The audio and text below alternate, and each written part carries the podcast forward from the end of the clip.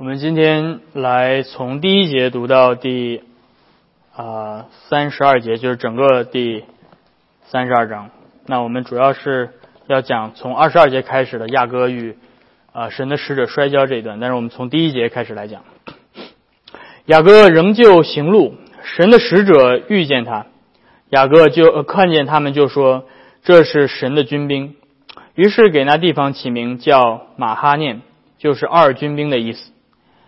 雅各打发人先往希尔地去，就是以东地，见他哥哥以扫。你的呃，见他哥哥以扫，吩咐他们说：“你们对我主以扫说，你的仆人雅各这样说：我在拉班那地寄居，直到如今，我有牛、驴、羊群、仆婢。现在打发人来报告我主，为要在你眼前蒙恩。所打发的人回到雅各那里说：我们到了你哥哥以扫那里，他带着四百人正迎着你来。”雅各就甚惧怕，而且愁烦，便把那与他同在的人口和羊群、牛群、骆驼分作两队，说：“以扫若来击杀这一队，剩下的那一队还可以逃避。”雅各说：“耶和华我祖亚亚伯拉罕的神，我父亲以撒的神呐，你曾对我说：回你本地本族去，我要厚待你。你向仆人所施的一切慈爱和诚实。”我一点也不配得。我先前只拿着我的杖过着约旦河，如今我却成了两两队了。求你救我脱离我哥哥以扫的手，因为我怕他来杀我，连妻子和儿女一同杀了。你曾说我必厚待你，使你的后裔如同海边的沙，多得不可胜数。当夜雅各在那里住宿，就从他所有的物中拿了礼物要送给他哥哥以扫。母山羊二百只，公山羊二十只，母绵羊二百只，公绵羊二十只，奶崽子的骆驼三十只，各带着崽子；母牛四十只，公牛十只，母驴呃母驴二十匹，驴驹十匹，各样各分一队，每样各分一队，交在仆人手下。就对仆人说：“你们要在我前头过去，使群群相离，有空闲的地方。”又吩咐。啊，进先走的说：“我哥哥姨嫂遇见你的时候，问你说，你是哪家的人？要往哪里去？你前头这一些是谁的？你就说是你仆人雅各的，是送给我主姨嫂的礼物。他自己也在我们后面。又吩咐第二、第三和一切赶群畜的人说：你们遇见姨嫂的时候，也要这样对他说，并且你们要说，你仆人雅各在我们后边，因为雅各心里说。”我借着在我前头去的礼物解他的恨，然后再去见他的面，或者他容纳我。于是礼物先过去了。那夜雅各在队中住宿。他夜间起来，带着两个妻子、两个使女，并十一个儿子，都过了雅伯渡河渡口，先打发他们过河，又打发所有的都过去，只剩下雅各一个人。有一个人来和他摔跤。直到黎明，那人见自己胜不过他，就将他的大腿窝摸了一把。雅各的大腿窝正在摔跤的时候就扭了。那人说：“天黎明了，容我去吧。”雅各说：“你不给我祝福，我就不容你去。”那人说：“你名叫什么？”他说：“我名叫雅各。”那人说：“你的名不要再叫雅各，要叫以色列，因为你与神与人角力。”都得了胜。雅各问他说：“请将你的名告诉我。”那人说：“何必问我的名？”于是，在那里给雅各祝福。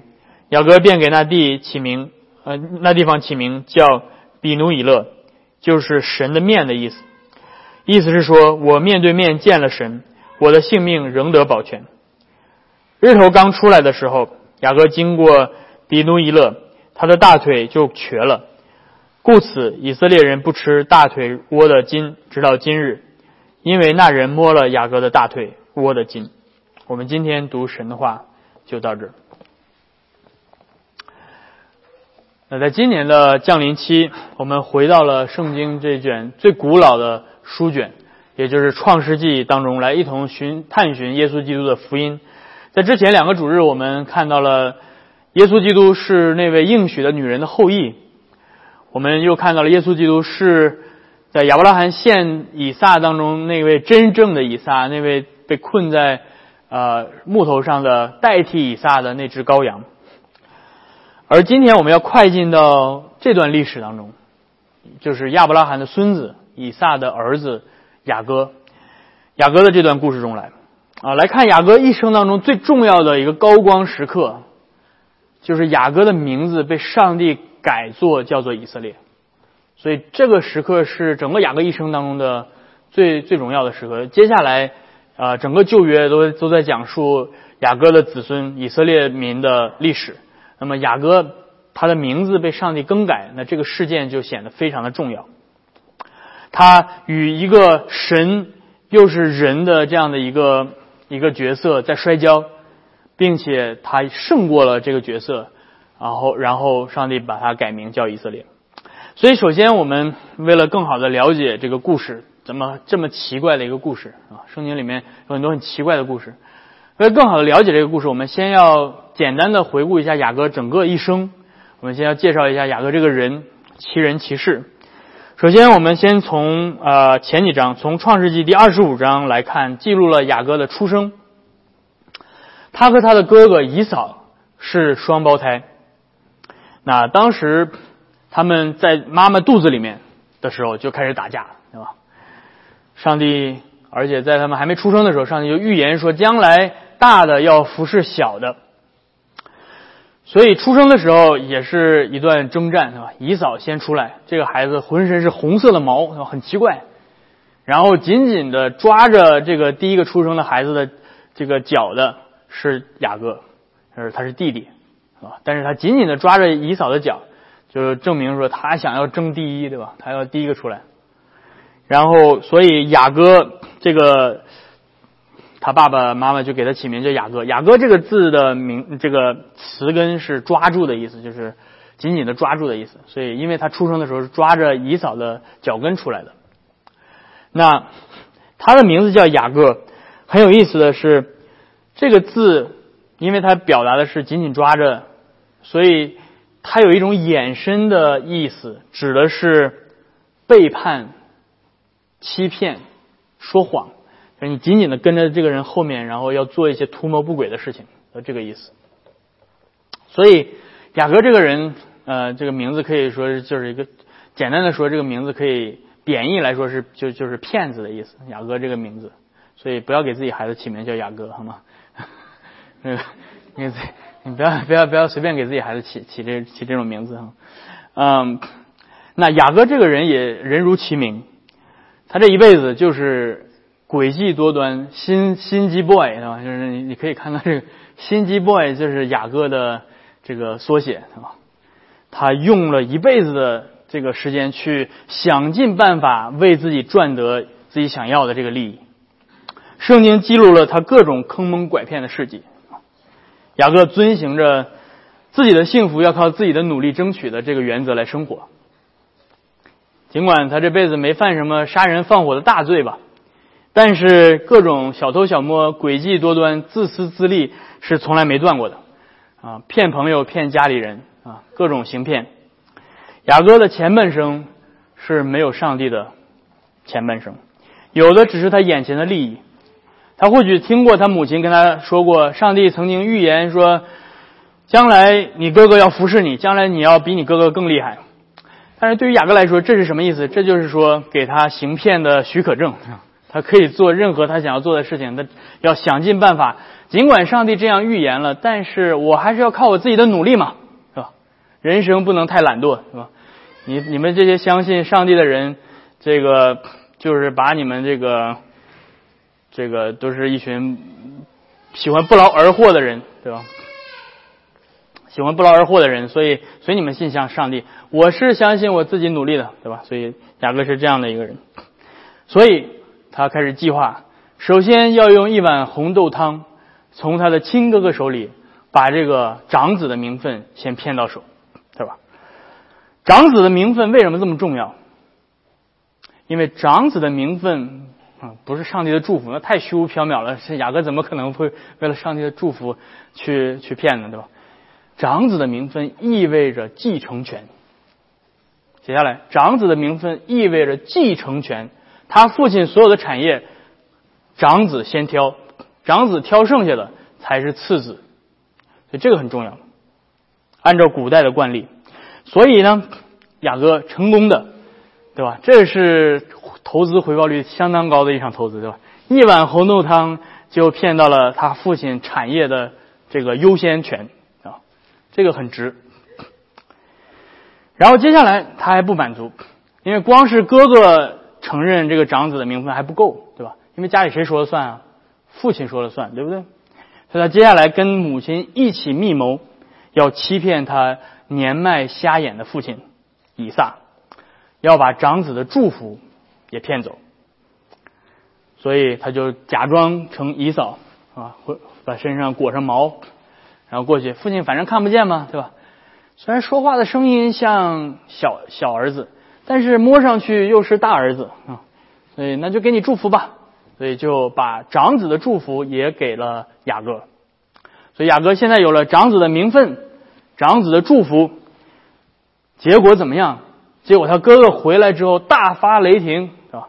你想想他哥哥是干嘛的？他哥哥是打猎的，雅哥是干嘛的？雅哥是在家绣花的，是吧？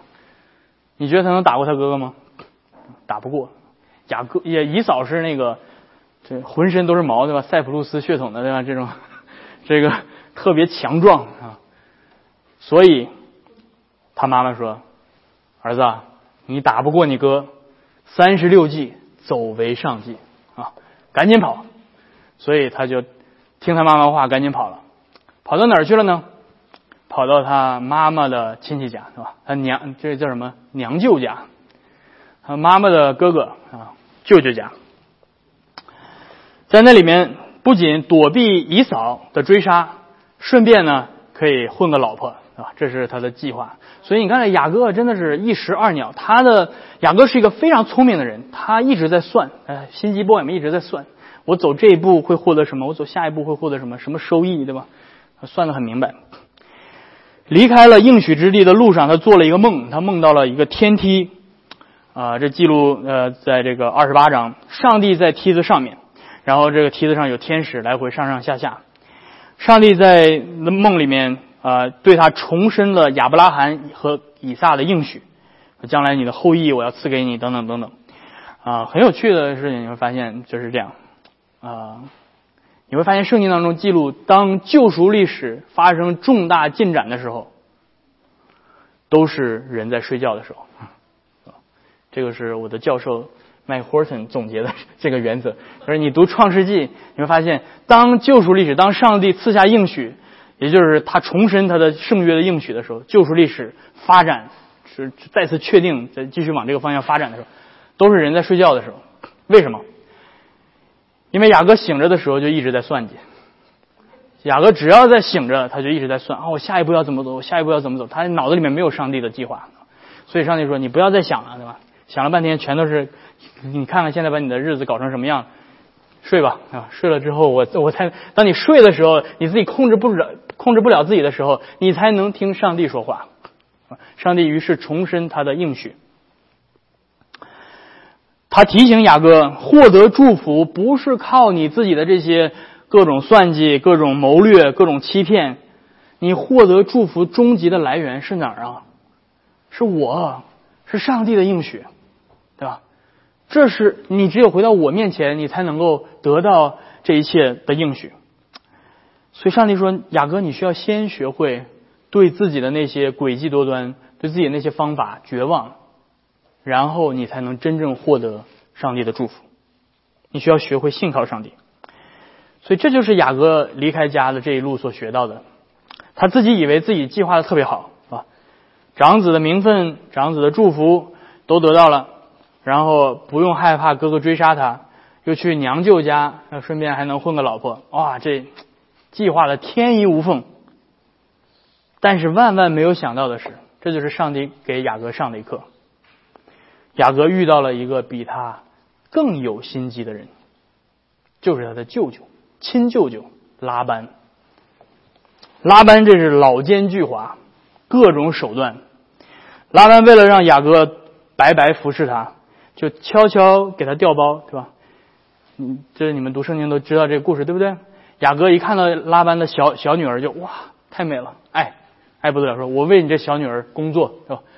结果到了新婚之夜，拉班把雅各灌醉了，啊，反正也看不出来，蒙着头，是吧？然后结果就给他调包了，调成了他的大女儿。他大女儿雅各不喜欢，所以到早上稀里糊涂的跟他的大女儿同房，然后结果到早上才发现自己被骗了，跑回去质问拉班，啊，你怎么回事啊？怎么给我调包了呢？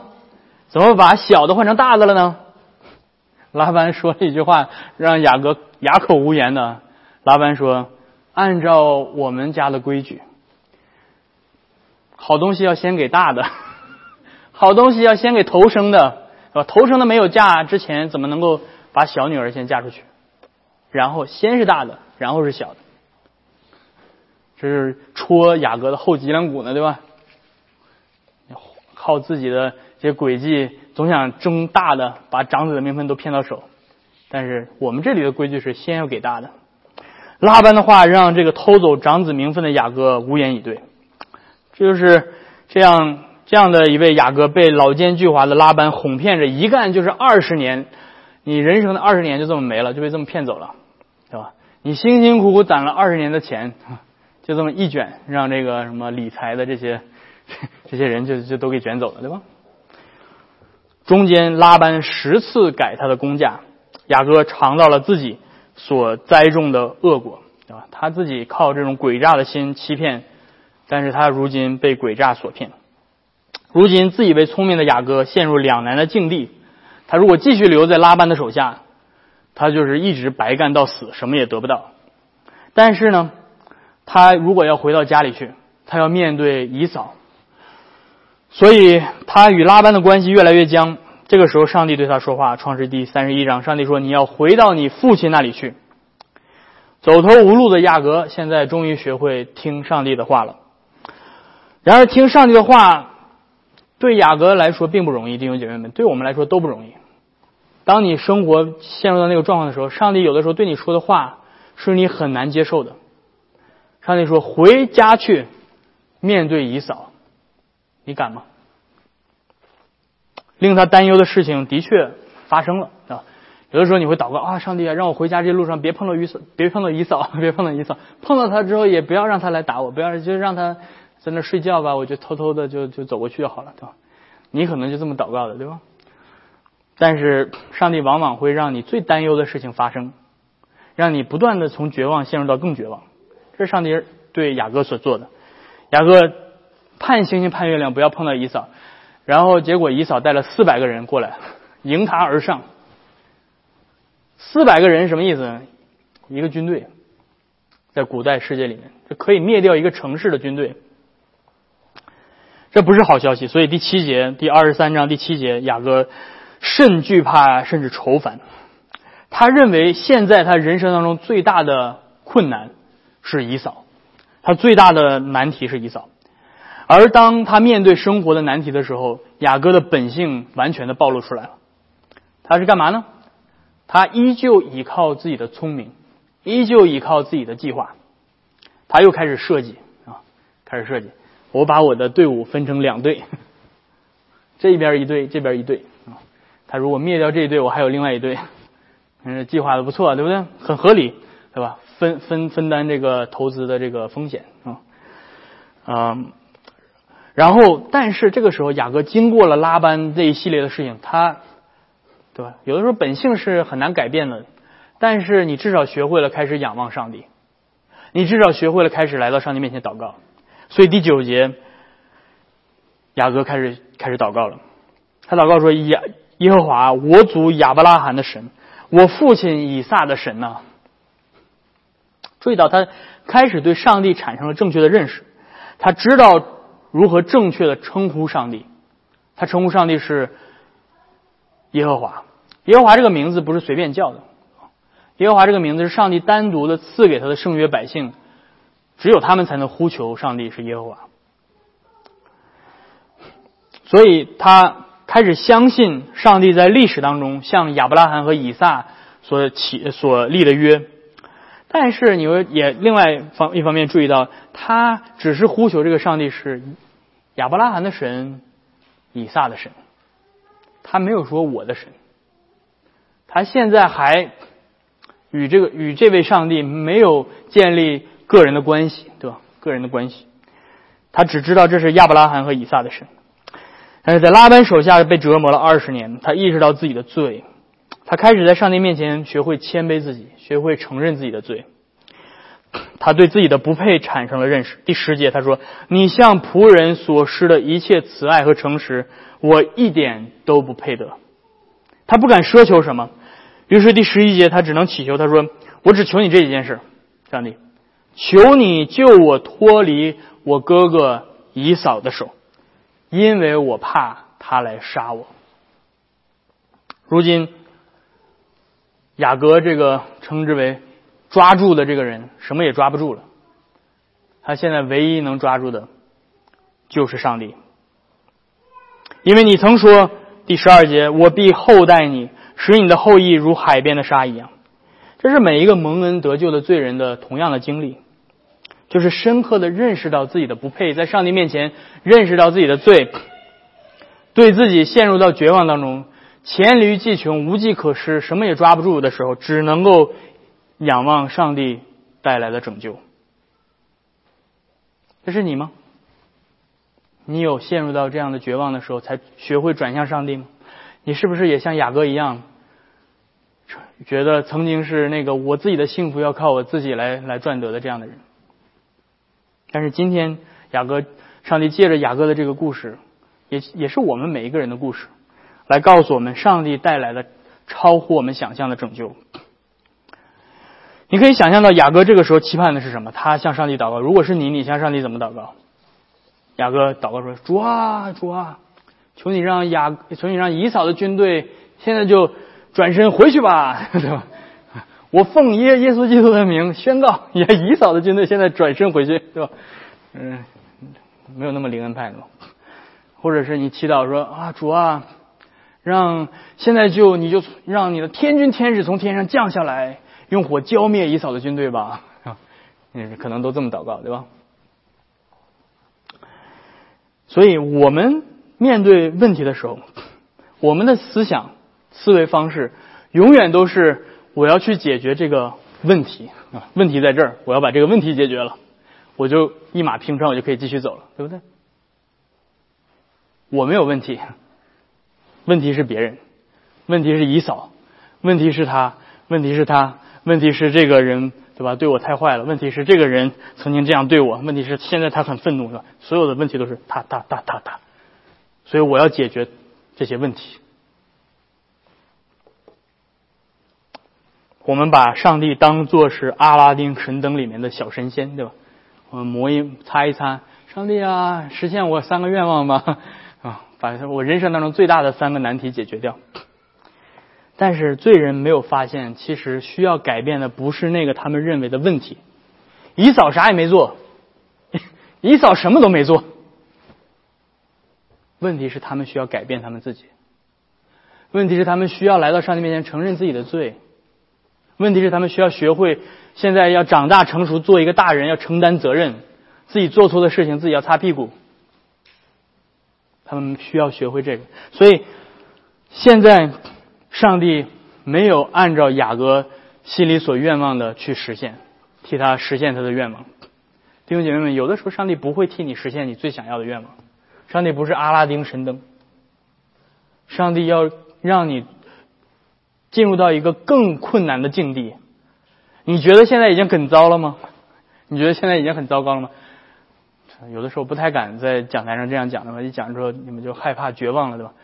上帝会让你的状况更糟糕，上帝会让你最害怕发生的事情就发生在你的生活当中。我不知道你们有没有这样的经历过，就是啊，你的心里特别忐忑啊，特千万不要让这件事情发生啊，上帝啊！结果上帝就让这件事情发生。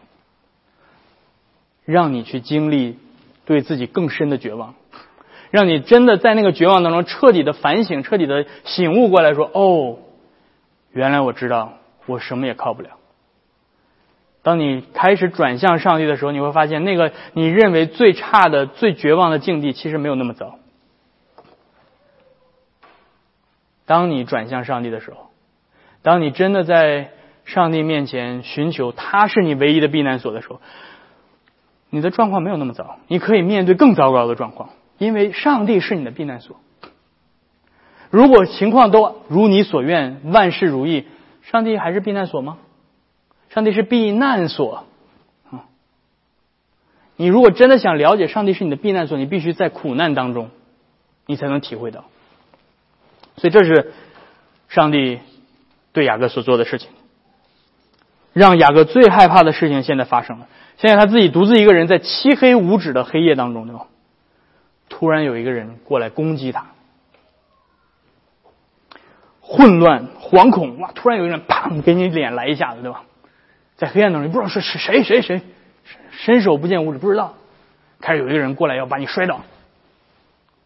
看不清楚对方的脸，无法识别这到底是谁。雅各的下意识的反应会是什么？跟他打呀，对不对？雅各的下意识反应会不会是哦，这是上帝显现？会会是这样吗？不会。雅各的下意识的反应会是，这可能是姨嫂派过来偷袭我的人，对不对？甚至可能是姨嫂本人，都有可能。他要攻击我。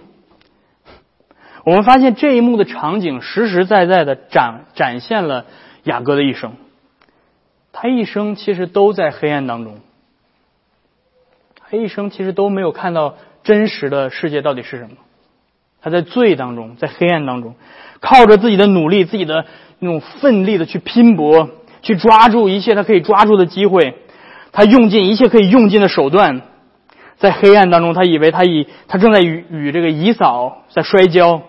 他一直惧怕姨嫂，他认为他真正的敌人就是姨嫂，他认为他只要通过自己的努力打败这个对手，就可以获得真正的祝福，就可以获得真正的幸福。他在黑暗摔跤当中摔跤的时候，或许他也会一边摔跤一边祷告说：“神呐，求你帮助我胜过这个仇敌。现在主要给我力量，让我把他摔倒。”但是他不知道的是。正在跟他摔跤的，不是姨嫂，而是上帝自己。这不仅仅是雅各自己一个人的经历，这也是我们每一个人的经历。有的时候，我们遇到这个困难，我们觉得说：“主要给我力量，让我胜过这个困难吧，让我胜过这个仇敌吧。”但是你不知道的是，在这一切的背后，是上帝在跟你摔跤，是上帝在攻击你，是上帝在磨练你。加尔文注释这段经文的时候，说了这样说了这样一段话，我觉得非常的美妙，非常的不仅是美妙，是表达了我们所有的人的经历。他说：“上帝借着雅各的这个意象，告诉我们，在这个世界上，一切属于他的人，一切属于上帝的人，都是在与上帝摔跤的。因为主用各样的冲突，我们人生当中所有的这些冲突，来锻炼我们。”此外，这里并没有说撒旦或者任何的人在与雅各摔搏斗，而是说上帝自己。这教导我们，我们的信心是由上帝亲自来试炼的。每次当我们被试炼的时候，不仅因为我们在他的带领下正在与其他的仇敌征战，而是上帝亲自做我们的对手，上帝做我们的仇敌。上帝好像从天而降，进入到这竞技场里面，来挑战我们的力量。哇！上帝来亲自挑战你的力量，他要他要磨练你的信心。有的时候我们会觉得说这个问题是魔鬼，让魔鬼在攻击我，对吧？有的时候你分不清楚是不是魔鬼，你千万别乱说，对吧？别把上帝说成是魔鬼。上帝借着一切在磨练我们。而接下来，圣经记录了一个非常令人惊讶的经文，第二十五节说：“那人见自己胜不过他，胜不过雅各。”你会发现，罪人怎么能够战胜上帝呢？有没有意识到这一点？我们我们作为读者，我们知道这个如今以人的形象显现的是上帝自己，是吧？雅各不知道，雅各只知道就卯着劲儿就干，对吧？我们知道这是神，但是二十五节圣经竟然告诉我说，那个人就是上帝自己，胜不过雅各。罪人怎么能胜过至高的威严全能的上帝呢？因为上帝是单凭着口里的气就能叫一切有血气的都灭亡，在他面前诸山都在颤抖，在他面前大水的深渊都在惊慌。他只要说一句话，整个世界都会消化。那可是这位有限的不过是尘土所造的雅各这个罪人，怎么可能胜得过上帝呢？这是为什么？这恰恰就是整段圣经当中最重要的，你们需要明白的道理，就是上帝不是真的要让我们灭亡，上帝有的时候在试炼我们的时候，不是真的要让我们失败，不是真。如你想你要怎么跟上帝搏斗？上帝在试炼我们的时候，他把他一切的大能和威严全部都藏了、隐藏了起来，他以他的软弱。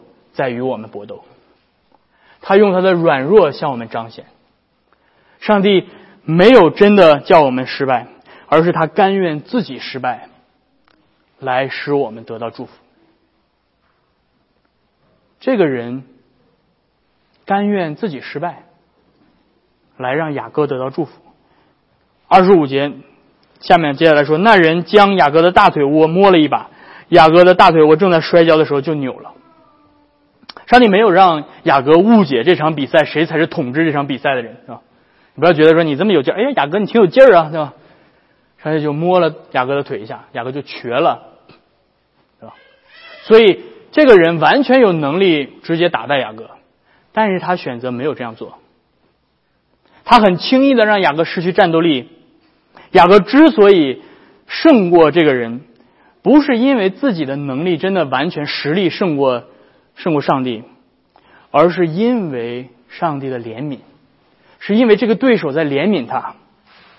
上帝要让我们完全承认自己的软弱和无能，好叫他自己成为我们的力量，好叫我们能够真正在祝福当中保持谦卑，是吧？你会注意到这场搏斗，上帝一下瘸了，但是上帝说你赢了，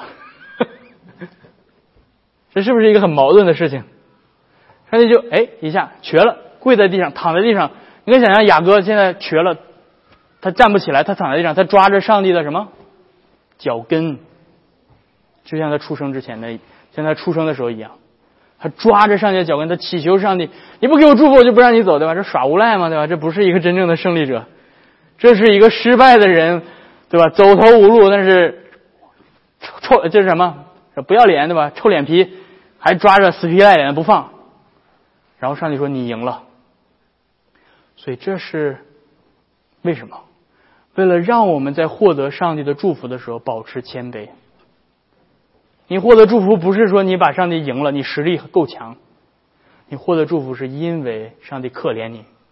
你获得祝福是因为你如同雅各一样瘸在地上无法再站立起来。你抓着上帝，你说：“上帝，求你。”上帝说：“好，你赢了，我给你祝福。”因为有的时候，当我们如果我们毫发无损，加尔文说，我们会误以为我们是靠着自己的能力获得这一切，就会心生骄傲。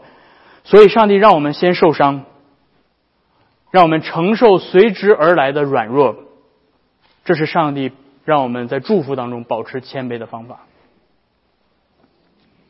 现在，雅各意识到这个奇怪的对手不是以扫，而是一个完全不同的人。而这个人在二十六节说：“天要黎明了，容我去吧。”上帝在天明的时候要离开，因为上帝在保护雅各。因为上帝说：“没有人能见我的面而存活，你要看到我，你就灭亡了。”但是雅各说：“你不给我祝福，我就不让你走。”雅各意识到，真正的祝福不是来自于自己过去这一生所做的这些努力，偷、骗、抢。真正的祝福是来自于那个对手主动给他的，那个对手如果不给他，他是获得不了的。因此，真正的祝福是通过祈求，通过恳求，通过谦卑自己。那个人对他说：“你叫什么名字？”